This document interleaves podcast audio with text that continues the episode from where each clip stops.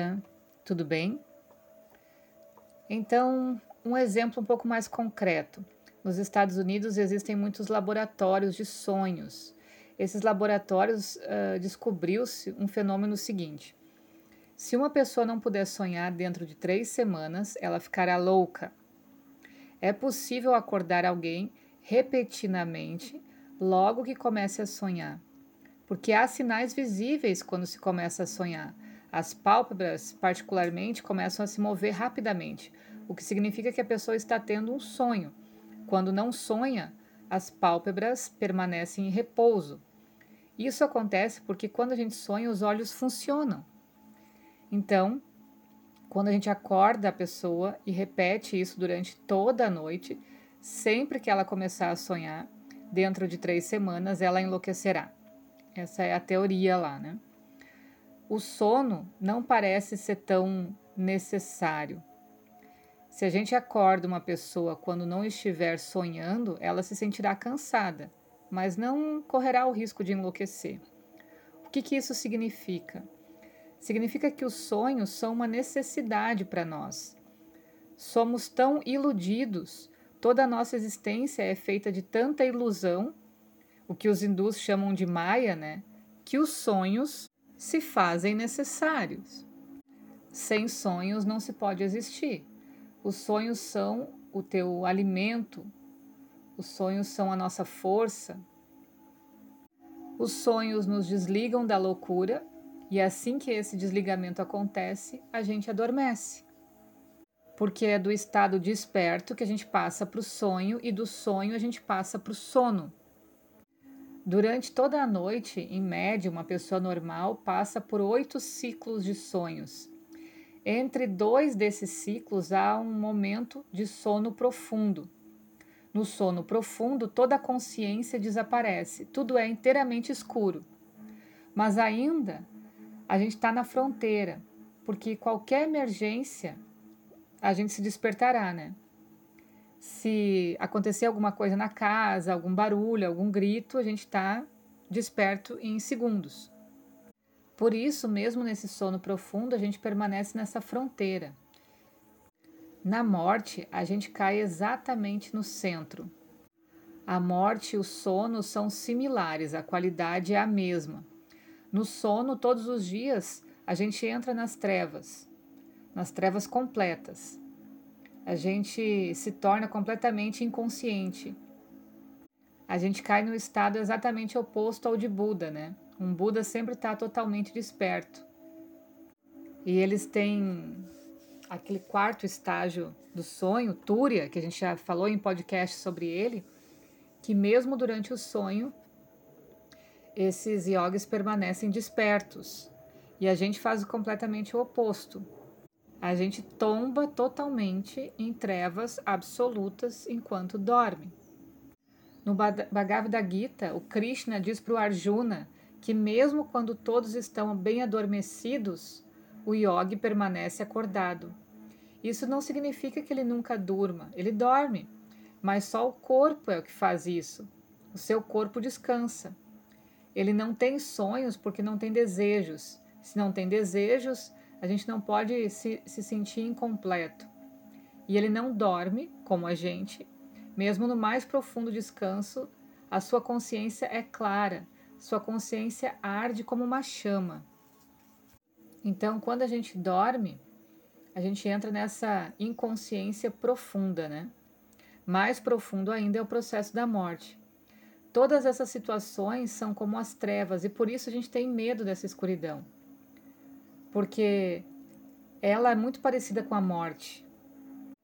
Uma grande porcentagem dos processos de insônia é por medo dessa escuridão. Tem um temor no sono, né? Tem medo de dormir e esse medo está relacionado com o medo da morte. Basta a gente observar que as pessoas que têm problema de insônia são super agitadas, mente hiperativa, né? Ou seja, tentam se apegar às coisas da matéria como sendo reais.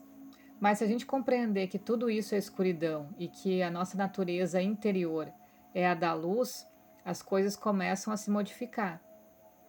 Então não haverá sono para nós, apenas repouso. Então não haverá morte para nós, apenas uma mudança de roupagem. Mas isso só começa a acontecer quando a gente vai investigar, quando a gente começa a compreender o nosso interior, a nossa natureza.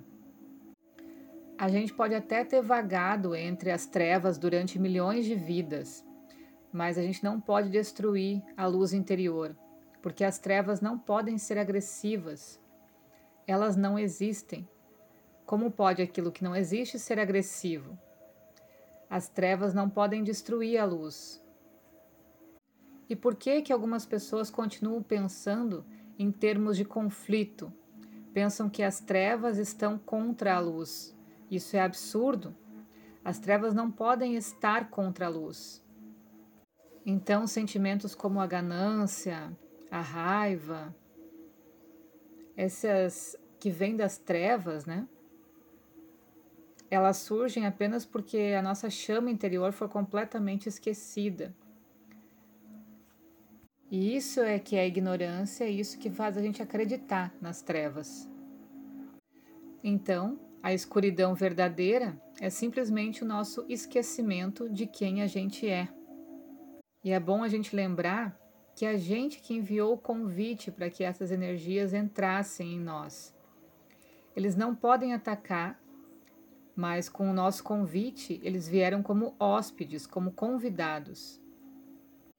Então, esse esquecimento é proporcional ao que a gente chama de ignorância, de desconhecimento de quem a gente é de fato. Esquecemos inteiramente de quem a gente é, para onde a gente vai e por que a gente vai. A gente perdeu todas as direções, o senso de direção já não existe. E por isso que todos os ensinos religiosos básicos insistem na autorrecordação. O esquecimento é a doença, assim a autorrecordação deve ser o antídoto.